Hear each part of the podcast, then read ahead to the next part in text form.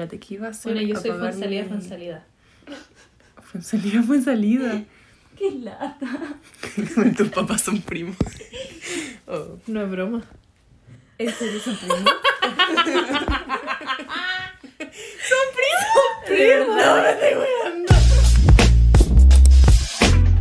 Bienvenidos, bienvenidas y bienvenides. Al club. No puedo hacerlo más feliz porque. Sorry. Eh, ya, queríamos partir diciendo que esto está... Es muy toro porque estamos como en un viaje del tiempo porque esto lo, lo estamos grabando un día después del primer día que subimos el podcast, del primer podcast que ya está arriba, que lo ha escuchado mucha gente, mucha gente ya no ha hablado, o sea, igual no tanta gente, pero, pero más gente de la que creíamos que lo iba a escuchar. Y nada, pues estamos muy felices. Felicitaciones a la Tri y a la Dani futuro. Nos queremos mucho. Sí, TKM y este se va a subir el jueves que viene, así que este va a ser Es presentado nuestro- como su primer capítulo. Claro, y con nuestra primera invitada, que es la Sofi. ¿Sofi cuánto? Fue en salida. Ah, verdad. Por dos. La Sofi fue en salida. Que decidimos traerla porque en verdad como que si hay historias brigias y la historia de la Sofi, conche tu madre, van a caerse de poto. Pero bueno, van, a, cagar, hueveo. van a cagar. Onda como... No sé si eh, te presentáis tú, la, la Sofi, tengo, tengo tantos años. Claro, que Bueno. cuéntanos, ¿quién eres? Bueno, me llamo. Me llamo. me llamo Sofía Fonsalida, tengo 22 años y más o menos como hace un año me enteré que iba a ser mamá a los 7 meses. Una cosa piola. Increíble. Y por eso la trajimos porque en verdad es como que estas historias que te dicen como, ah, una vez le pasó a la amiga de la tía de mi mamá, de la amiga. Trajimos a la amiga de la amiga. de la amiga de la acá. tía. y vamos a empezar contando. Eh, como, a ver, ¿por dónde partimos la historia? Eh, ¿Dónde así como muy resumido, para que la gente entienda. Así si lo pudierais decir como cortito qué fue lo que, lo que te pasó. Eh, lo que me pasó fue que mm, yo siempre en temas sexuales, me refiero a menstruación, siempre fui irregular. Por lo tanto, a mí no me preocupaba tanto el tema de embarazo porque para mí era normal ser irregular. La cosa es que eh, me dieron unas pastillas. Por, o sea, yo fui a mi ginecóloga a pedirle así como, por favor, quiero que me llegue la regla. Yo estoy harta de estar asustada siempre. Eh, me dio las pastillas, típico que te dicen así como tenéis que estar un mes como piola por el tema hormonal. Espera, amiga. No, espera. dale, dale, dale. Y, y nada, pues tuve el primer mes, me llegó, bacán. No, espera, amiga, se va a cortar todo. No, dale. Tranquila. Acaba de entrar mi perro al set. ya, Sofi, sí. Bueno, la cosa es que mm, estas pastillas maravillosamente me hicieron llegar la regla, estaba muy feliz. Así que dije, ok, las voy a seguir tomando. Fui donde mi ginecóloga y todo bien. Febrero 2020. Me llegó, bacán. Voy marzo, no me llega. Así como, hola, esto es para que se me regularice, porque no me está llegando. Pero, wait, ¿cuáles eran las pastillas? Las Anulet CD. Nunca las Chan, compré. chan. No sé si han escuchado el drama, pero esto es todo algo nuevo que después van a ver en nuestro publicado en nuestro blog. Pero las Anulet, ¿cuál, Son las que salieron falladas el año pasado. Sí. El año Sí, pasado, justo años pandémicos hubieron muchas pastillas falladas. Sí. Hmm, piensen, Mm. pónganse a pensar. Y justo nadie estaba teniendo hijos, qué raro. Muchas personas estaban falleciendo. Mm. Oh. Ya, dale, dale. No, no, Bueno, marzo no me llega, voy al tiro donde la ginecóloga a decirle, oye, me diste pastillas para que me llegue, ¿qué onda? Me hace exámenes, me hace ecografía, nada. Me pregunta, Sofi, ¿estás buscando embarazarte? Y yo, eh, no. Le dije, pero voy a venir el próximo mes porque esta pastilla se supone que me tiene que llegar la regla. Voy abril 2020 de nuevo, nada. Sofía, quédate tranquila, la pandemia, el estrés, qué sé yo, no te puede llegar, etc. Ok. Le dije, si no me llega el próximo mes, voy a venir de nuevo. Mayo tampoco me llegó. Así que fui de nuevo y me dijo, ya, onda, ya te he hecho tres exámenes, tres ecografías y no aparece nada, así, onda, quédate tranquila.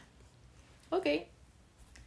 Fui tres oportunidades, o sea, no podía No, estar más segura. caleta, madre. Así que seguía haciendo mi vida normal, seguía fumando de mis puchos, seguía tomando, seguía de repente fumando de mis pitos, porque estaba demasiado estresada, encerrada, cuarentena.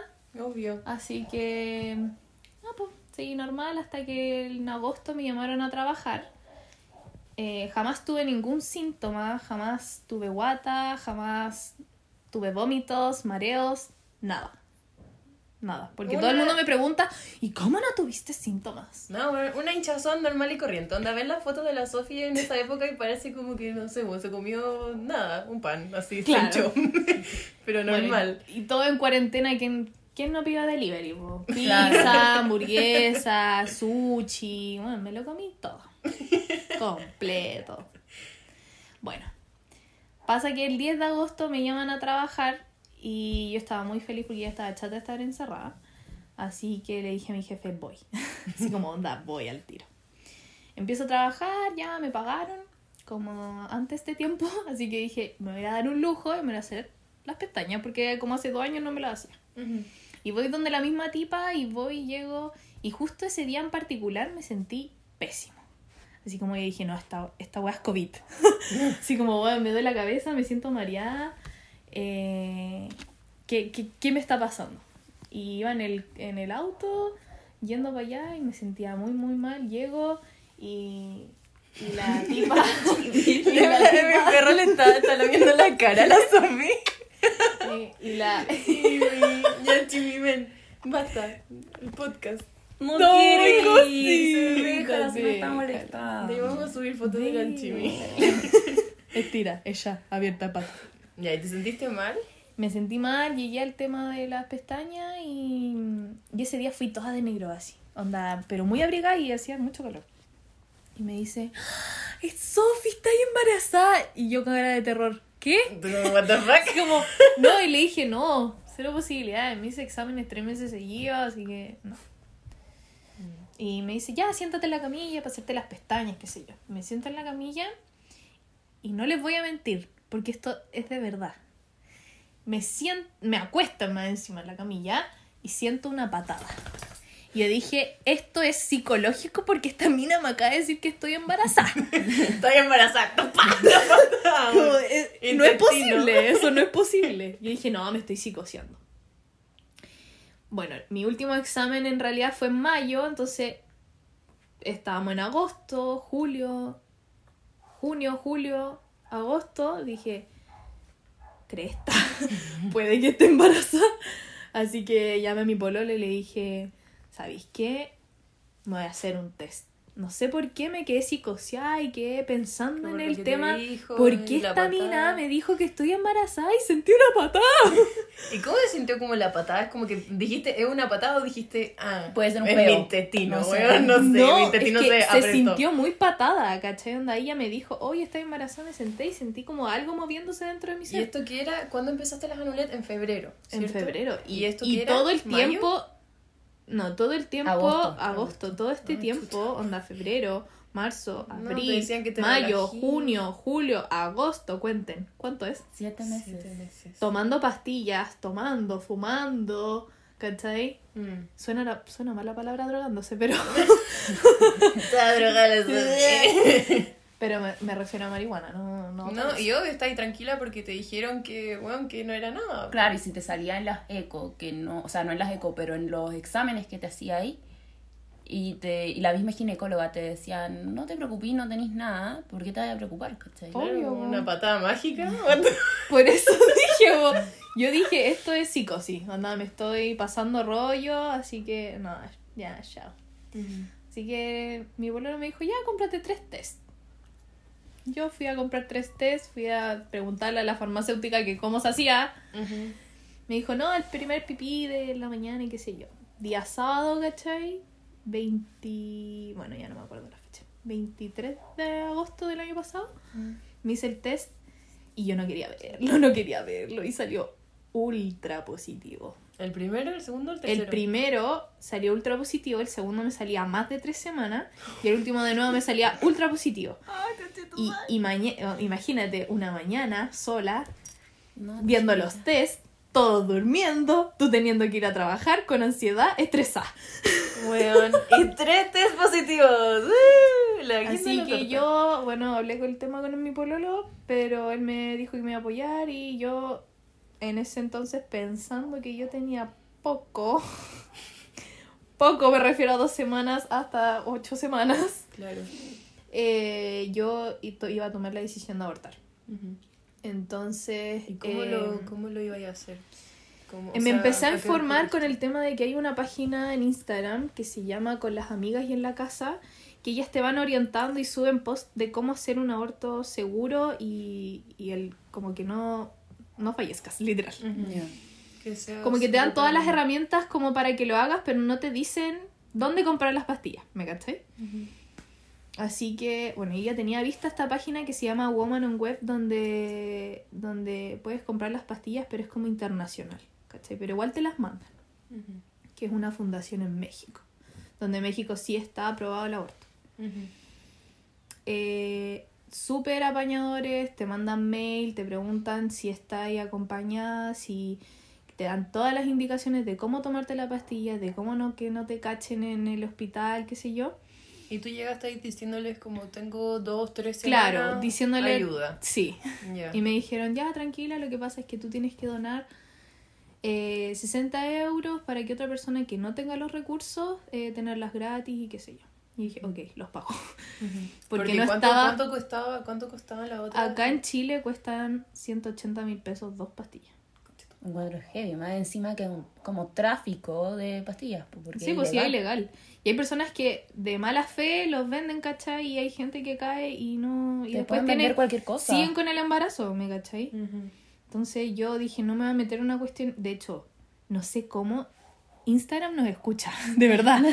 Porque te juro que la vez y yo supe que estaba embarazada y dije que yo quería abortar, me empezaron a seguir pura gente, así como eh, perfiles miso, eh, miso eh, pastillas o miso Anita, Anita miso. Y tenían su WhatsApp, onda. Tú entras a la página y está el WhatsApp y yo pregunté, 180, 180, 180. Yo decía, pero ¿cómo me llegan estos Instagram si yo no he buscado nada? yo estaba para la cagada, te lo juro.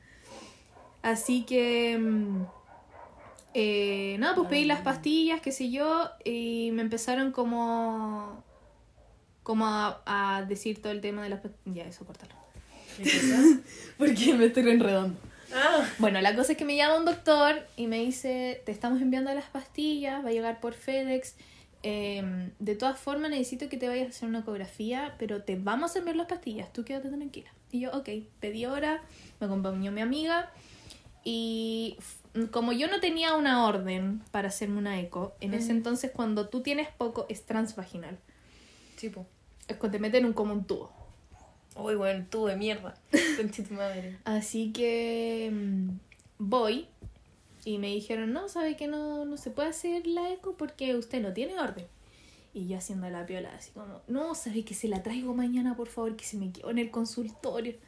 Me dijo, como que tienen un ojo brígido, por si acaso, por si, por si quieren abortar, tienen ojo brígido. ¿Y qué si usted quiere abortar? Y yo, "Eh, eh, no, no, no, jamás, jamás. No, no, no, no se llama. Así que... ¿cómo- cómo- Chibi. Ay, la chibi. Ya, entonces te... Entonces tuve que pedir una hora con una ginecóloga que no conocía, que no, pero que me diera una orden, ¿me Claro. cachai? Para ver cuánto tenía ¿Cuál es la diferencia con ir con onda como que sepan que quería abortar y tener que ir con una ginecóloga? No sé, es que tenéis que tener una orden. Al final igual Te piden, cuando tú te vayas a hacer exámenes de sangre, igual te piden una te orden. piden orden para todo, Sí. pero que sepan, es ilegal, ¿cachai? Entonces si tú vas y, y decís, no, ¿sabes que quiero hacerme una eco? Es como... Te Puta. cachan al tiro, po. Imagínate, vas a una farmacia y decís, no, quiero comprar clonazepam porque, o sea, obviamente no querí jugar con la weá, ¿cachai? Como que, es como... Bueno, la, la situación fue que me, me están haciendo la... Bueno, no. Hablo con la ginecóloga, me pasa la orden. eh, me dice, bueno, tome ácido fólico para que se forme la guaguita, tome calcio, tome esto, tome lo otro. Y yo le muestro los test y me dice, sí, estás embarazada. Todo esto en agosto. Todo esto en Sí, agosto. Como veintitantos, sí. 24 o 25 de agosto. ¿Y qué? O sea, ¿no te revisó nada? No me tocó, no me revisó teniendo la camilla ahí, ¿cachai?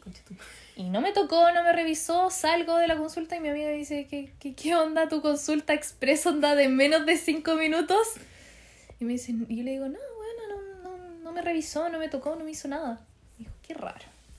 Ya, filo, vamos, no, no, no lo pensamos tanto, como que dijimos, ya, filo, vamos a hacernos la eco. Subimos, voy a hacerme la eco, ya entro sola, qué sé yo, bla, bla, bla. Eh, ni siquiera me mete en el tubo, onda, como que entra como literalmente como un centímetro La puntita del y, y la eco, o sea, la ecógrafa me dice, ¿quién te dijo a ti que te hiciera ahí una transvaginal si estás súper embarazada? Y yo, madre, y yo así como, ¿qué? O sea, ni cagando, ¿cachai? Justo ese día traía los papeles donde salía negativo, exámenes de sangre, la beta, que la ecografía no había nada. Que era todo lo que te hiciste como en los meses anteriores. ¿cierto? Exacto. Entonces yo le dije, imposible, o sea, háceme la transvaginal. méteme el tubo.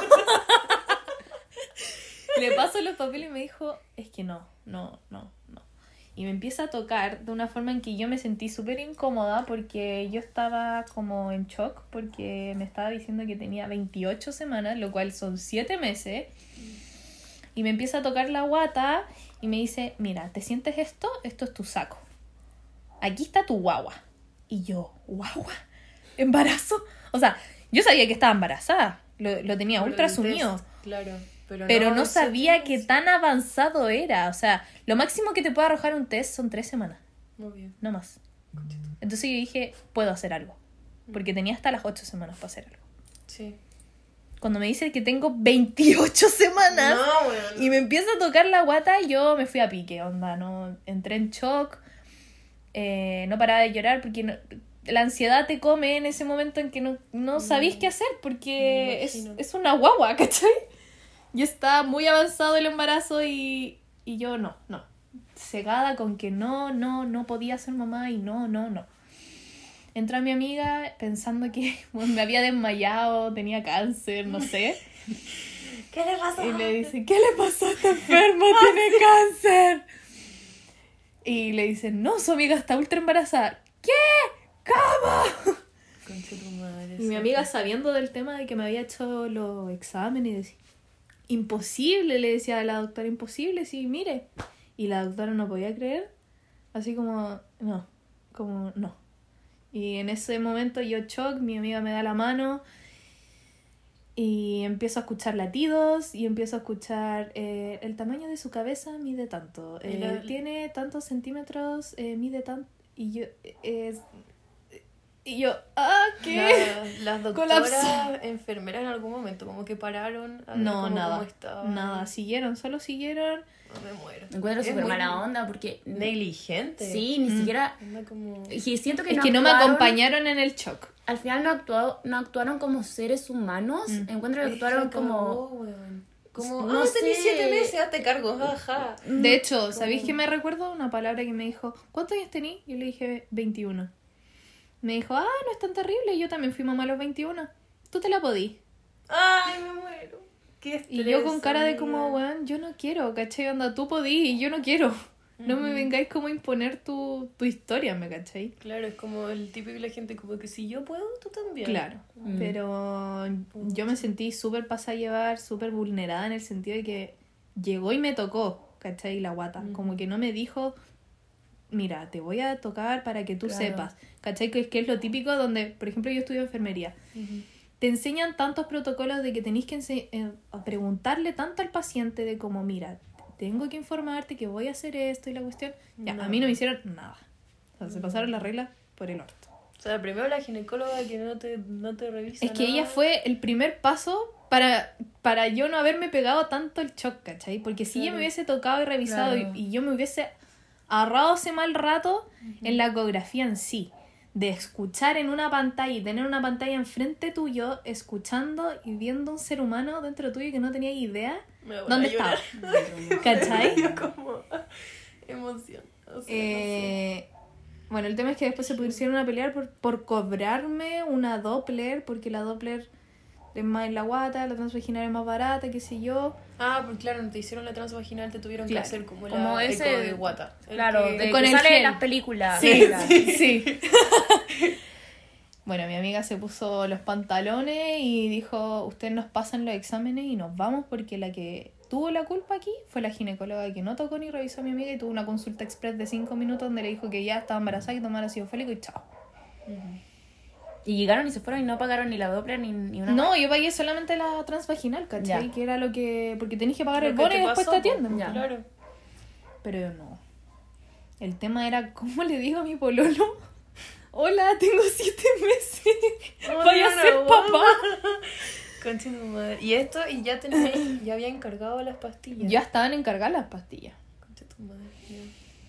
Bueno, yo ese día como nunca llovía en Santiago, pero llovía mucho. Y mi amiga, te invito a un helado. como para calmar la ansiedad. Y yo pensando, no, no, no, no puedo ser mamá, no puedo ser mamá, ¿por qué no puedo ser de esas niñitas que tienen plata y se van a Estados Unidos y se hacen su aborto tranquila? ¿Por qué? Porque aquí no es un aborto libre, ¿por qué? ¿Por qué? Es, muy, es que más encima como ese punto y el otro que te enterís tan tarde. Como que en es que yo no pensaba, o sea, por algo yo me, mira, yo siempre intuí que me pasaba algo, por eso yo fui al médico. Pero que- siempre me dijeron que hay una razón fuera de lo científico, ¿cachai? Así como, no sé, si eres religioso, creí en la energía o qué sé yo. Las guaguas de repente se esconden. Y en verdad se esconden. O sea, Ah, probadísimo. pero pegada a De una- hecho- una costilla. No, no. Estaban pasando como la, la ecografía y ya como pica Una cosa así. Yo no sabía el sexo de la guagua, no sabía nada. Todo No. lo sabía mi amiga porque yo estaba prácticamente en shock. Así que mm, salí de Integra Médica, llamé a mi pololo, le dije tengo más de cinco meses, hubo un silencio eterno. Me dijo vente para acá, vamos a conversar, quédate tranquila, yo te voy a apoyar.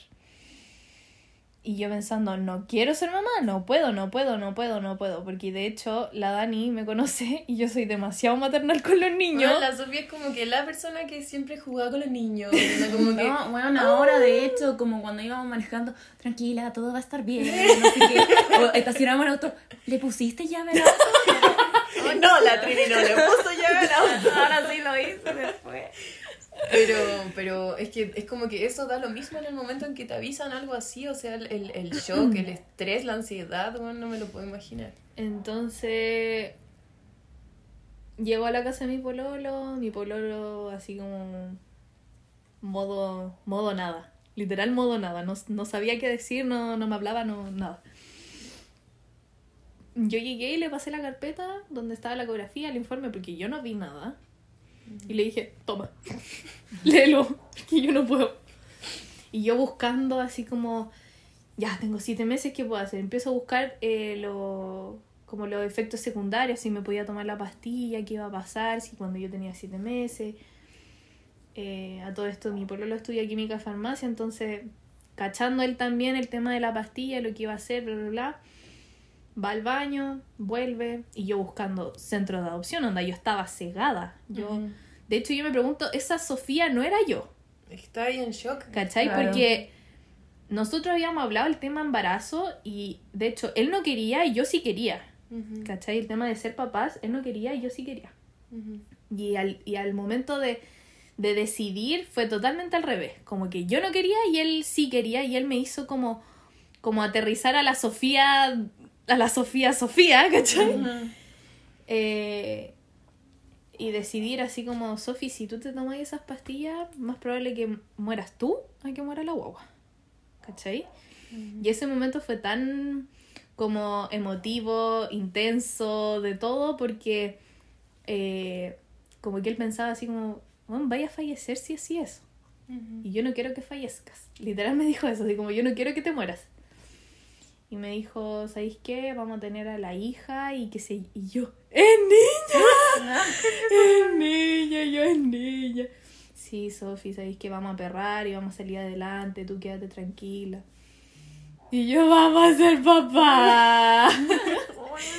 Porque te juro que en ese momento, ese día en particular, solo lloraba, lloraba todo el rato, onda me decía Yola, yo ah, lloraba todo el Es que rato. bueno, me lo imagino, yo no sé cómo me lo, me lo podría tomar. Yo tampoco, ¿no? Y de hecho, mi pololo, que era como el, el más escéptico a ser papá, era como, contémosle a mi mamá, hagamos esto, contémosle a todo el mundo. Y yo así como, como, jamás lo pensé así. Y yo nada de guata, a eso voy. Yo no tenía síntomas, no tenía nada. Mi suegra decía, ¡ay, yo siempre lo supe! Y yo, ¿qué? Onda, ¿por qué no me avisaste?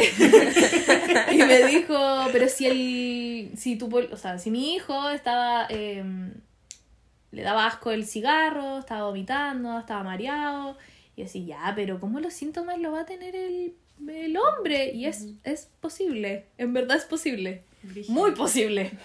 De hecho, se llama como síndrome de Kubert. Wow. Una cosa así. Onda como que siente lo que tú estás sintiendo. Se sincronizan mucho. Qué romántico. Qué heavy. Mejor no. Bueno, igual yo agradezco, agradezco no haber tenido ningún síntoma, ni andar vomitando como loca, ni sentirte pésimo, no, yo nada. Comí, tomé, fumé todo lo que pude. Y él para la cagada. Yo no me sentí, porque típico que la mujer se siente mal con el Sí, embarazo claro. los primeros meses. Yo, nada. Tuve la raja. Bueno, el tema era ya contárselo a la gente, familia, má- más, que a la gente, familia en sí, después como a tu amigo, así como hola. Espérate, pero en, hablando como lo de, lo de la pastilla, cuando cachaste que como que ya no había opción con la pastilla, ¿buscaste otras opciones?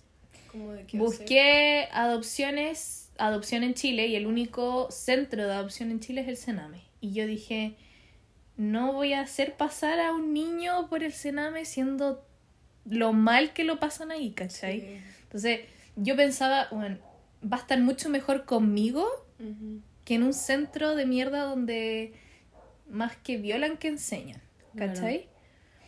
Entonces, ese también fue un punto muy fuerte donde yo, yo de verdad, yo, yo jamás pensé en entregar un hijo a un, al Sename, pero esa Sofía no era yo. Claro. La ansiedad, en verdad, en, en momentos de shock te come y empiezan así como ideas. De hecho, yo llegué a pensar así como, ¿y si me, y si me acuchillo? ¿Y si, y si, te lo juro, y si como que en- te bombardean en- los en pensamientos una cuando estás en una emergencia se- sí. total. No me puedo imaginar. Y decía, cómo- no, no, ¿qué hago? ¿Qué hago? ¿Qué hago? ¿Qué hago? Para la cagada. Porque pensando, uno, tenéis 21 años, estáis en segundo año de enfermería, trabajáis, estudiáis, te pagáis tu carrera. Ujú. ¿Cómo vaya a No, mantener una una guagua, claro. ¿Cachai? Y decía, ya filo, sí, todo se puede, todo se puede, todo se puede. Todo el mundo nos daba apoyo y que eso era lo que más como que nos calmaba en, en nuestro estado de shock, porque igual nosotros estábamos sensibles con el hecho de, bueno, vamos a ser papás jóvenes. Y tengo No lo meses. esperábamos y Sí. tengo dos meses Para para, preparar. prepararme. Dios. Entonces, no tenía cuna, no tenía puta ropa, no tenía, bueno, no sé, cosas que son primordiales como para un, no, ser humano tan chico. Mm. Entonces, y ver el parto, dónde lo vaya a tener, que Ay, pagarlo. ¿Cómo fue cuando nació la Vale? ¿Cachai? Ay, sí, la guaguita se llama Vale. Se llama Valentina y es escorpión. Es una guagua escorpio como la Trini. Terribles. Yes. Terrible, terrible. Bueno, eh, el tema del parto fue un poco duro porque yo estuve toda la semana como del 7, no, 7, 8, 9, no, como del 8 de noviembre, toda esa semana estuve como que me dolía, sentía contracciones toda la semana, pero no me sentía así como tan adolorida porque siempre te dicen así como de que tenés que esperar a que poco menos que como casi que dilatar para, para ir a la guagua. Ya. Eh, tuve la suerte de estar con el bono PAD, que por bono FONASAT podéis pagar como un parto en otras clínicas, ¿me cachai? No en- como en el hospital público. sí. Porque yo no quería tenerla en un hospital público por el hecho de que mal, el maltrato que, que, que dan a los pacientes, ¿cachai? Sí, pues, y si ya había pasado más encima como por negligencia. Sí, claro. entonces no, yo dije ya, filo. Empecé con contacto, la mamá de un compañero trabajaba en la FACH, me empezó a decir ya anda con este ginecólogo y típico te vas donde el ginecólogo y te pide un historial. te pide un historial de los meses, de las ecografías, de los exámenes de Ah, sangre. no tenía nada. Y yo llego y digo, hola, me acabo de enterar. ¿Cómo lo hago? Y típico que el bono PAD te tenéis que tener un historial. Y decía, ¿cómo voy a pagar este bono si no tengo historial? Mm. Me hicieron la excepción. En el sentido así como hay casos de que gente se entera estos meses o gente se entera al parir. Así que lo hicimos lo hicieron pasar por Monopad, lo pagué con, siempre lo tenéis que pagar como a las 34 semanas. Porque ahí a las 34 semanas pueden nacer prematuro, ¿me cachai? Ya lo pagamos en la FACH, todo bien, los ginecólogos súper buena onda, la matrona súper buena onda, hasta el momento. Llega el momento de eh, como que te- me empecé a sentir mal en el sentido de que las contracciones, todo el tema, y mm, empecé como a botar un moco. Me dijeron, vaya a botar como un moco antes de... ¿No es la bolsa esa que tira No, agua? no, no, no. Que tira agua la wea. Guanaco. Se me olvidó. El tapón mucoso. Tú primero botas el tapón mucoso y después rompís fuente, Ya. ya, cacho. que es, que es la ru- ruptura de membrana, ¿me cachai? Ya, eh, las películas, cuando Sí, no sí, muestran del moco en las películas, eso sí, ¿no? No, muestran el puro agua. La agua mágica. Un poquito de agua nomás. Hizo pipí, no, está embarazada. Entonces eh, empecé a botar este tapón mucoso, pero era muy grande, era muy grande el moco. Yo decía, weón, jamás había visto este moco, weón, jamás. ¿De qué? ¿Por dónde como tu mano así? Le, le saqué foto. No, no, No, quiero no verla. les voy a mostrar. No quiero verla. La voy a dejar en el blog. Ah, No, de hecho lo más chistoso es que ese día fuimos como a tomar desayuno con mi pololo al Starbucks y voy al baño y boté el moco y dije, cresta, no voy a tener la guagua aquí en, en donde trabajo más encima. Así Ay. que mm, le dije, ya, filo, vamos a buscar los bolsos y vamos al tiro al, al hospital Lafayette. Y fuimos y efectivamente tenía 3 centímetros de dilatación, pero eso es poco. Onda, ya cuando tenéis 5, piola. Bueno, y me ingresaron el 12 de noviembre como a las 2 de la tarde. Una de la tarde ya, por ahí. Va pasando el día, te pasan este- esta cuestión como de las contracciones, eh, va pasando la hora, te, salte la pelota. Salte la pelota que así va a bajar la guagua. La Vale estaba posicionada, ¿cachai? Lo que me faltaba era dilatarme. La Vale estaba lista como para salir. Lo que faltaba era shh, ruptura membrana. Así que pasaron las horas, ya eran como las 8 de la noche y lo malo es que estábamos aislados. ¿Cómo aislados? Aislados. COVID, po. COVID. Ah, el Isaac no podía ni salir ni entrar. Ya. No podía salir a comprarse nada, no podía comer nada. Sí, llevaban ahí. Y yo así como, pobrecito, onda, me, me está acompañando y no puede comer. ¿Cachai? Qué Yo estoy empática, comiendo- weón. Sí, Está la ahí con la vagina weón. abierta con una guagua saltando una pelota y pensando en el weón que no ha comido por 12 horas. Está ahí huiviando. Pero es que, weona, imagínate, yo estuve 19 horas de trabajo parto. Pero tú tampoco ¿Por comiste. No, yo sí comí. Ah. Yo sí comí. ¿Qué importa? Me daban, me daban no. comida del hospital, ¿cachai? Como cena, once, toda esa cuestión. Y yo pasándole agüita, toma agua, toma agua. O le da la, le dejaba la mitad, porque yo igual no tenía hambre, ¿cachai? Quería puro pujar y sacar a la guagua. Pues ya estaba chato con la media guata, la estrías, te sentís pesada, que la guagua pesa como 3 kilos y tú, la espalda. Ay, Dios. Y hasta el momento iba a ser. eh, todo el mundo me decía, pero hazte cesárea, hazte cesárea, es súper fácil. Y sacas la Ay, guagua no. y listo. Pero bueno, la cesárea es una operación. Y después que hay para que estar Las guaguas que nacen por cesárea, según yo, son más tontas. No, Aquí está el ejemplo. No supo salir de su madre. Y ahora se pierde en la calle. Ay, Dios. yo- Ahí está. tú- La Vale se posicionó, Esa. yo no me posicioné y no nací como hasta una semana me tuvieron que sacar a la fuerza por cesárea.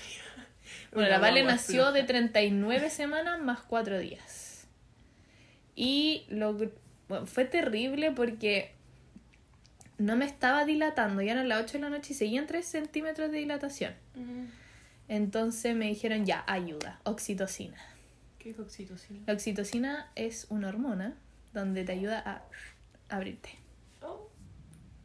Es genial. No sé cómo. Ocupen amigos. Ah. Oxitocina. Bueno, me pone la oxitocina y empiezo a sentir muchas contracciones, como que vinieron así de una, empiezo a dilatarme, te meten tacto, ¿cachai? Literalmente te meten la mano en tu vagina para ver cuántos centímetros Mm. tení. Ay, Dios. Esto es 10. Ay. Estamos Yo tenía esto. abiertas. Yo tenía esto, Dos dedos. Ya. Dios. ¿cachai? Y tenía que ser eso. Porque de este tamaño es la cabeza de la guagua. Concha tu madre, weón. Creo que eso es lo que más miedo me da. Un- está saliendo un ser humano. Yo le en tenía mucho miedo al parto. Anulet le tiene que pagar a la Sofía Por favor. por todo lo que le hicieron pasar, bueno, le abrieron la vagina sin avisar. Me cagó. Bueno, me empezó a abrir, pero la cosa es que no, no estaba rompiendo membrana, así que me rompieron las membranas y me empieza a mojar así. Pipí, pipí, pipí. ¿Qué, Y de cómo te repente rompieron las membranas? te rompen bolsa. Ah, ya. Te meten unas tijeras y te rompen la bolsa. ¿Y si cortan la guagua? No, O pues sea, sí, lo cacha, estudia, po. bueno. Si cortan a la boba tendría que ser muy mal, doctor. No, pues si primero está el saco, eh, que ese es el... Por algo tienen que romper la bolsa para que después la guagua quede así como... y salga el tiro, ¿cachai? Ya. Por eso no, no sale con el saco, po. Pero Dani, que no, nunca hemos tenido una guagua. que- El tema fue la epidural, porque yo estaba sintiendo mucho dolor.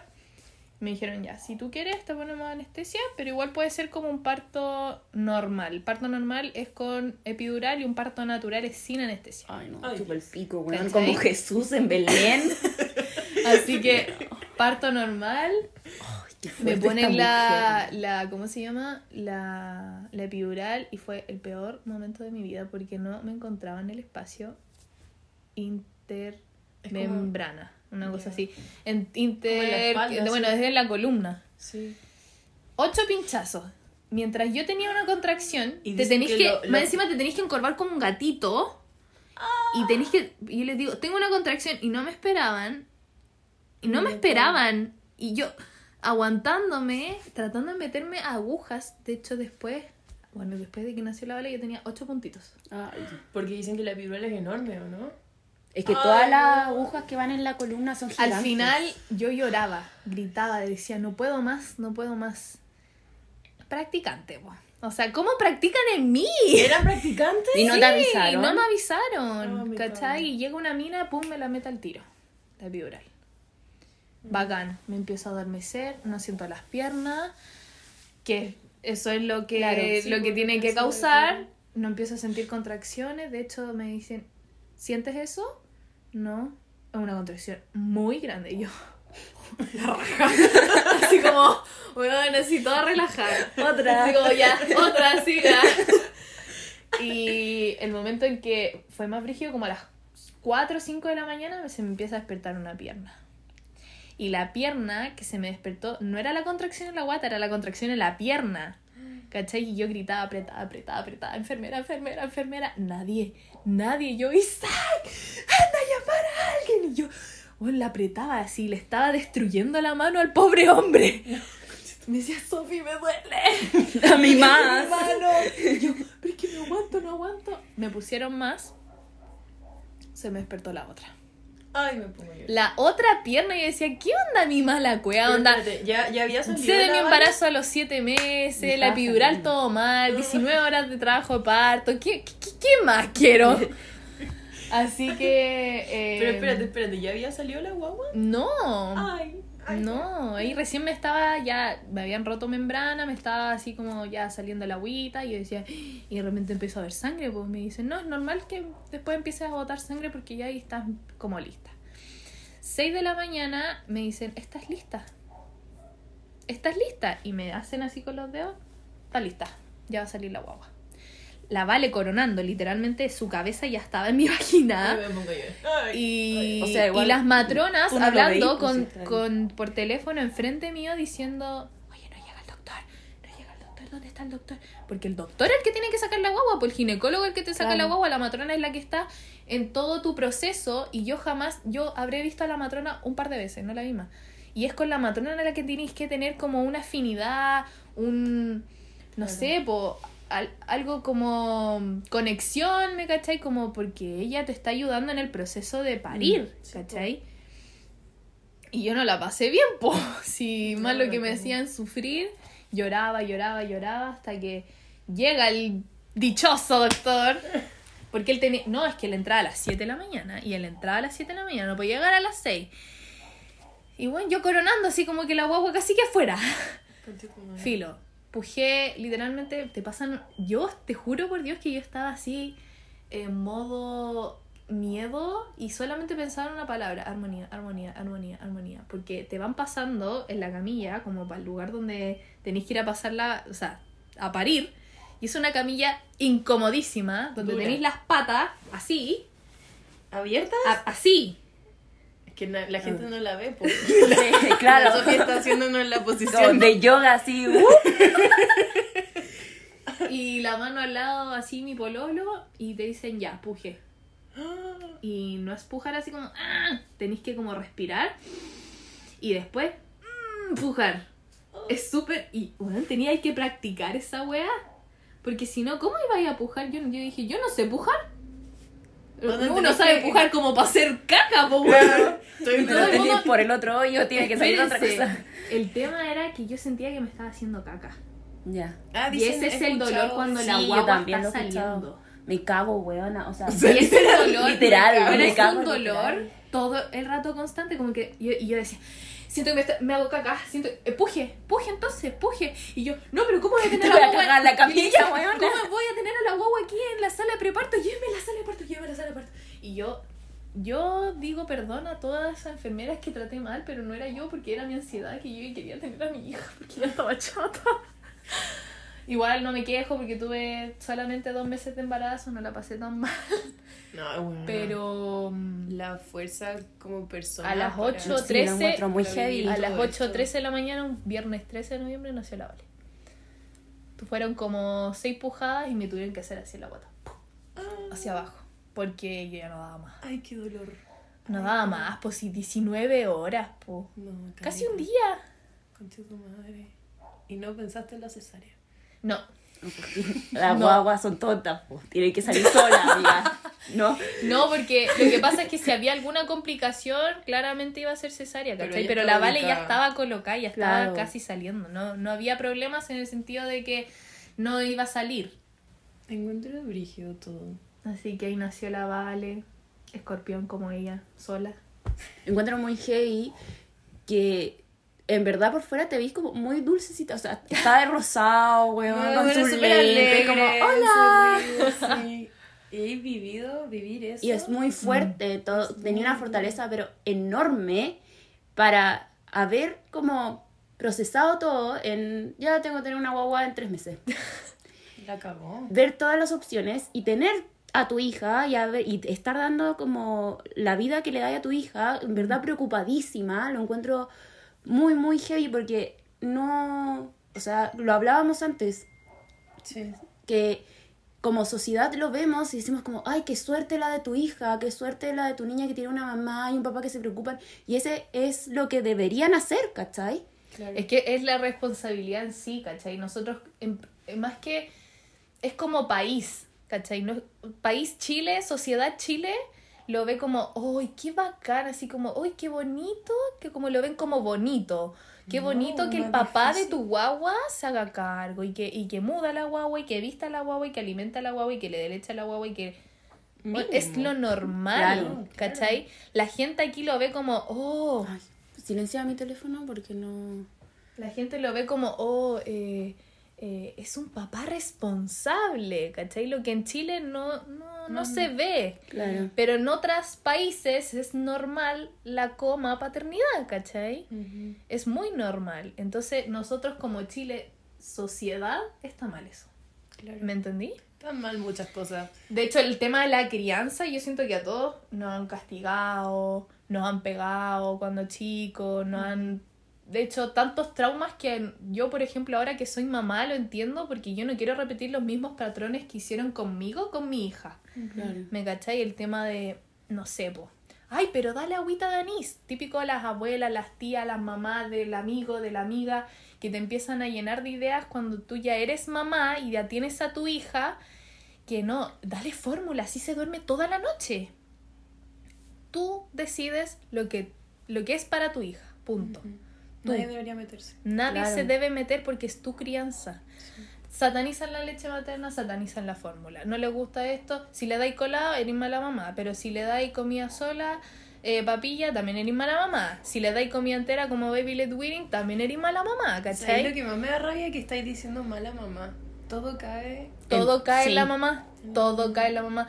Nadie lo ve como, oye, el papá, no. No, él, él no le debería dar fórmula. Ni cagando le ¿Cachai? Po. No, pero sí, el papá es bueno cuando el weón trabaja y, y trae plata. Esa es la única responsabilidad que tiene el weón según Chile. Y eso Ujú. que estamos en De 2020. 2021. Y el weón lo único que tiene que hacer es traer plata y estar. Ahí da lo mismo si está hablando con la niña, si la saca o no. El weón tiene que llegar a la casa. Si el weón, no sé, si el papá ya, no, ya se fue, ahí ya recién es malo. De hecho, mira, estoy leyendo un libro que se llama Volver a, Mina- Volver a mirar de Felipe Le Canelier, Que es hacia una crianza, o sea, más hacia una revolución respetuosa en la crianza. Si es que tenemos algunas oyentes, mamás jóvenes, papás jóvenes que quieran leerlo. para Sí, eso, es súper Sí. bueno porque más que nada nosotros estamos como eh, acostumbrados, por ejemplo, a ver a decirle al, al niñito, eh, pórtate bien porque viene el, el viejo el saco. ¿Han escuchado eso? Claro, como a meterles miedo. ¿Por qué le tenéis que meter miedo? O eh, cómete toda la comida porque si no te va a llegar esa señora. ¿Qué tiene que ver esa señora? ¿Por qué me estoy, por qué estoy metiendo a esa A mí me ha señora? pasado, Claro. así como estoy parada en la calle y un niño llorando y le dicen como, te está mirando, ella te está mirando, como, cuidado con la ¿Cachai? niña. Y yo como, Entonces- ¿pero qué le voy a hacer a la cara? El, el tema de la crianza es muy potente porque Sí, ahí empieza lo, lo, lo que es el tema de ellos psicológicamente después cuando son adultos. Claro, ¿me cachai? claro. Uno cuando recién es mamá, tú te das cuenta, Cresta, en verdad me pasó. Ponte tú y yo decía, bueno, a mí me pegaron, me castigaban, me encerraron en la pieza y lo encontraba normal. Claro. Pero ahora que soy mamá, yo no quiero que mi hija pase eso, ¿me cachai? claro. Yo no quiero, por, por ejemplo, si yo me pegaba un berrinche, era malo, pero el berrinche es normal. ¿Por qué es normal? Porque los niños recién están enfrentando su emoción y tú tienes que acompañarlos. No los Claro. tienes que, oye, déjate de hacer show. No, si no po. hablan, imagínate, con la A mí, como de... yo estoy como en un lado de TikTok súper raro porque me, pare- me hacen- por alguna razón me parecen guaguas. Ay, a mí me parecen caletas. Muy raro. me encantan los videos de. Y son muy tiernos. Ya. Y también como muchos de crianza eh, Montessori, sí. crianza como de ese tipo. Entonces había una, siempre me parece una weona que decía como, ¿por qué le gritáis a tu hijo si tú no le gritarías a un adulto? ¿O por qué le pegáis a tu hijo si tú no le pegarías a un adulto? Que estás diciendo que estáis hablando con, con una persona igual que está aprendiendo a razonar. Porque, no sé, como a los entre los 4 y los 6 años recién los niños empiezan a entender lo que es compartir, lo que es como entender al otro, la empatía. Entonces tú a los 2 años estás obligando a un pendejo a compartir sus juguetes que el güey no entiende, O al, ¿cachai? pe- al- o al niño de dos años a darle un beso a la tía. Claro. Oh, ¿Cachai? sí, si el eso pendejo no quiere darle un beso, no le da el beso y punto. ¿Por qué tenéis que obligarlo a saludar? Hola, listo. ¿Sabe decir hola? Hola. Tienen que ser respetuosos. Punto. Yo no entiendo el tema de, de los golpes, de los malos tratos. Yo sí acepto que yo me he equivocado porque yo recién estoy ahondando en este como mundo de la crianza respetuosa porque es que no hay... porque no tenéis que sanar primero como Sí, tus patrones antiguos donde era normal pegar, era normal gritar. Te- Obviamente tenéis que empezar como a, a sanar tu como niño interior, porque ¿cómo le vais a enseñar a tu hijo a, a- como a criarlo bien si tú no estás bien? ¿Cachai? Claro. Si la mamá está bien, el hijo está bien. Yo pasé por un momento donde yo estaba sola con mi hija todo el día porque mi papá trabajaba, mi pueblo trabajaba y yo me sentía sola, obviamente, pues si no tenía ningún apoyo, mi mamá estaba en otra casa. Entonces, estar, por ejemplo, de repente, la Vale, típico, bueno, es que ahora se ve el tema de las crisis. Hay crisis de lactancia, crisis de crecimiento, que la guagua llora, llora, llora, llora, llora y te desespera y no sabéis qué hacer. En ese momento, yo no sabía qué hacer y yo, ay, Vale, deja de llorar, deja de Te llorar. ponía a llorar tú. No, mal, porque no sabéis qué le pasa, ¿cachai? Sí, no es pues, hambre, no claro. es pañal, no, no es teta, no, no, no le pica nada, no, no, no sé qué tiene, ¿cachai? Entonces empezáis a, a, moverla, no es nada, no es sueño. Y no, no sabéis qué, es solamente una crisis de crecimiento. Y tú tenés que estar pre- como preparada y nadie te enseña eso. Nadie O te sea- dice, oye, la guagua va a llorar porque tiene crisis de esto. La guagua va a llorar porque de lo otro. Lo que en verdad yo encuentro brígido es que a pesar de haberte informado tan tarde, porque te enteraste muy tarde, Muy tarde. bueno, encuentro que eres una mamá a la raja y me pongo Yo a pensar también. qué habrá pasado con todas las mujeres que también fueron como al final obligadas a este embarazo por estas pastillas de y que no lo tomaron como tú. Ujú. ¿Qué pasa con esos niños? Yo me siento súper afortunada, me siento súper afortunada por el tema de que no sé cómo lo hice psicológicamente, igual tuve un apoyo psicológico en el sentido de decir como eh, tenéis que afrontar y tenéis que procesar el tema de que vaya a ser mamá en dos meses y tenéis que darle. Otras personas no tuvieron el apoyo que yo tuve, a lo mejor las echaron de su casa, están en la calle, ¿cachai? Con guagua, ¿me entendí? No tienen la, de dónde sacar la plata. Yo encuentro muy brígido eso de, al final, porque tú nos dijiste, la respuesta del gobierno fue al principio como, ah, no les gustaba como la weá, porque no se cuidaron. Bueno, me tomé unas pastillas que estaban malas, me estaba cuidando, ¿cachai? Como que... No es tu Y, culpa. y aún así no, no les daban solución. Y claro, y que, ay, y que no esté tampoco la opción del aborto para Lo nadie. encuentro ¿no? muy que la culpa ni siquiera es de la persona. Lo encuentro Yo soy, muy mira, yo soy muy pro aborto, yo igual creo en Dios y todo lo que quieran, pero el cuerpo es de la mujer y punto. Onda. Ahí una, una decide porque no, no, Sí. no todo el mundo está preparado para Ujú. traer una personita al mundo y como dijiste antes, como es demasiado fácil traumatizar a, un, a una A un guagua, ¿cachai? sí. Y que eso afecte después a su crecimiento. Sí, como- es como muy adulto. fácil. De hecho, yo me di Entonces- cuenta porque todos dicen así como, no llores en el embarazo. Yo sí lloré en el embarazo, pero no, no, no me iba a dar cuenta después que la Vale, por ejemplo, no sé, pues se dormía y tenía sueño y lloraba. Mm. Y es porque Ya. sienten todo, onda, están dentro de ti, sienten tus emociones, sienten todo. O sea, Mm. si tú pasáis por un mal momento, después ya lo va a reflejar, pero en sueños. Ya. Ujú. ¿Me cachai? Y yo decía, pero ¿por qué llora así como con tanta pena? Así? ¿Cachai? No, pero ahora la Valera, oh, mañosa, mañosa. Y decía, no, qué mañosa, ¿por qué me tocó una hija tan mañosa? ¿Por qué llora tanto? Yo decía, llora, llora, llora, llora, llora, llora, llora. Pero son crisis, crisis de crecimiento, crisis de todo, pero yo recién ahora lo estoy entendiendo, ¿me cachai? Yo sí me equivoco, todas las mamás se equivocan, No porque mamá nadie, perfecta, ni nadie, perfecto sí, nadie te enseña a criar, ni a maternar, ni a estar con tu hijo, ni a darle pecho, na- nada, donde tenéis que ir descubriéndolo sola. Ujú. Así que bueno, yo igual, no sé, pues le habría gritado un par de veces a la Vale, o así como, weón, ¿por qué no te callas? ¿Por qué lloras tanto? Y me sentía al otro día full mala mamá, porque ella no tiene la culpa, ¿cachai? Yo soy la que no estoy enfrentando mis emociones y ¿por qué le tengo que gritar a ella si yo soy la que tengo que entender que ella está en un proceso ¿cachai? Que le falta mucho. Después yo la tengo que acompañar a entender sus emociones, que, No, que como dice hola, ¿me cachai? No, y, y me pongo a pensar y le digo como, concha tu madre, qué madura emocionalmente y tenemos la misma edad. Onda como que Sí. yo no podría, no podría llevarlo así. Y lo yo me imagino me- con eso, no podéis llorar en el embarazo. ¿Qué hago yo, buena, que lloro todas las noches? Porque sí.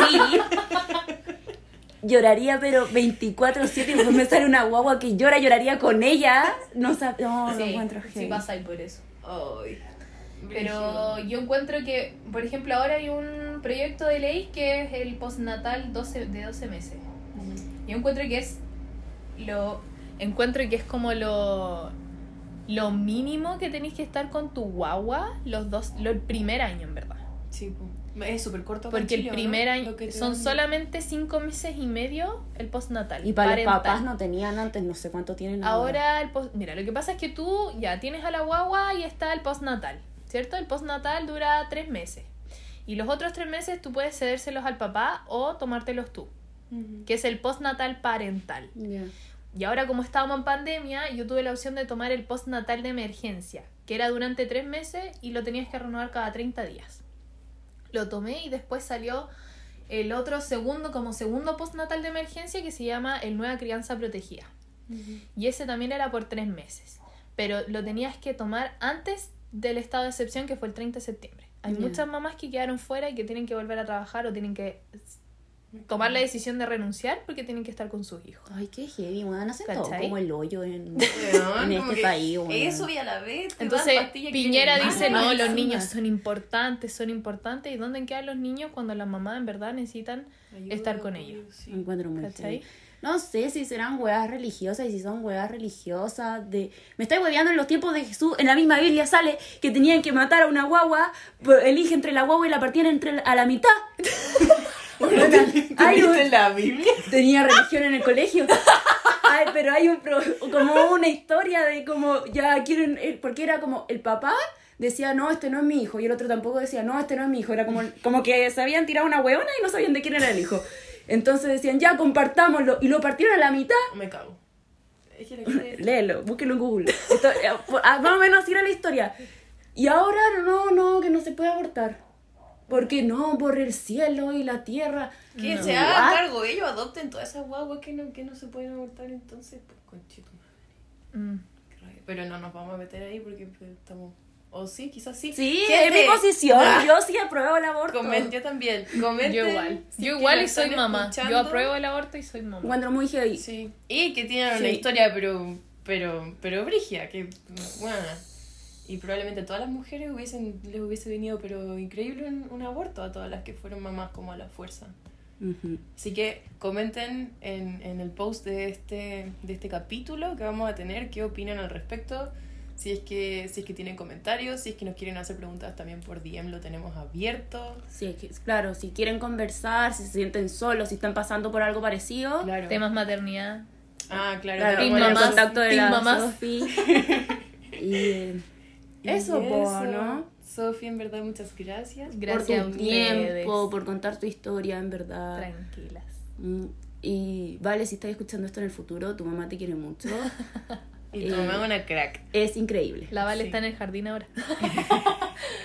por, Claro. eso, por eso no se escucha una guagua. Tenemos perro y no guau. Pero eso, muchas gracias. Y nos van comentando, cualquier cosa nos escriben. Y hasta la próxima. Bye. Adiós.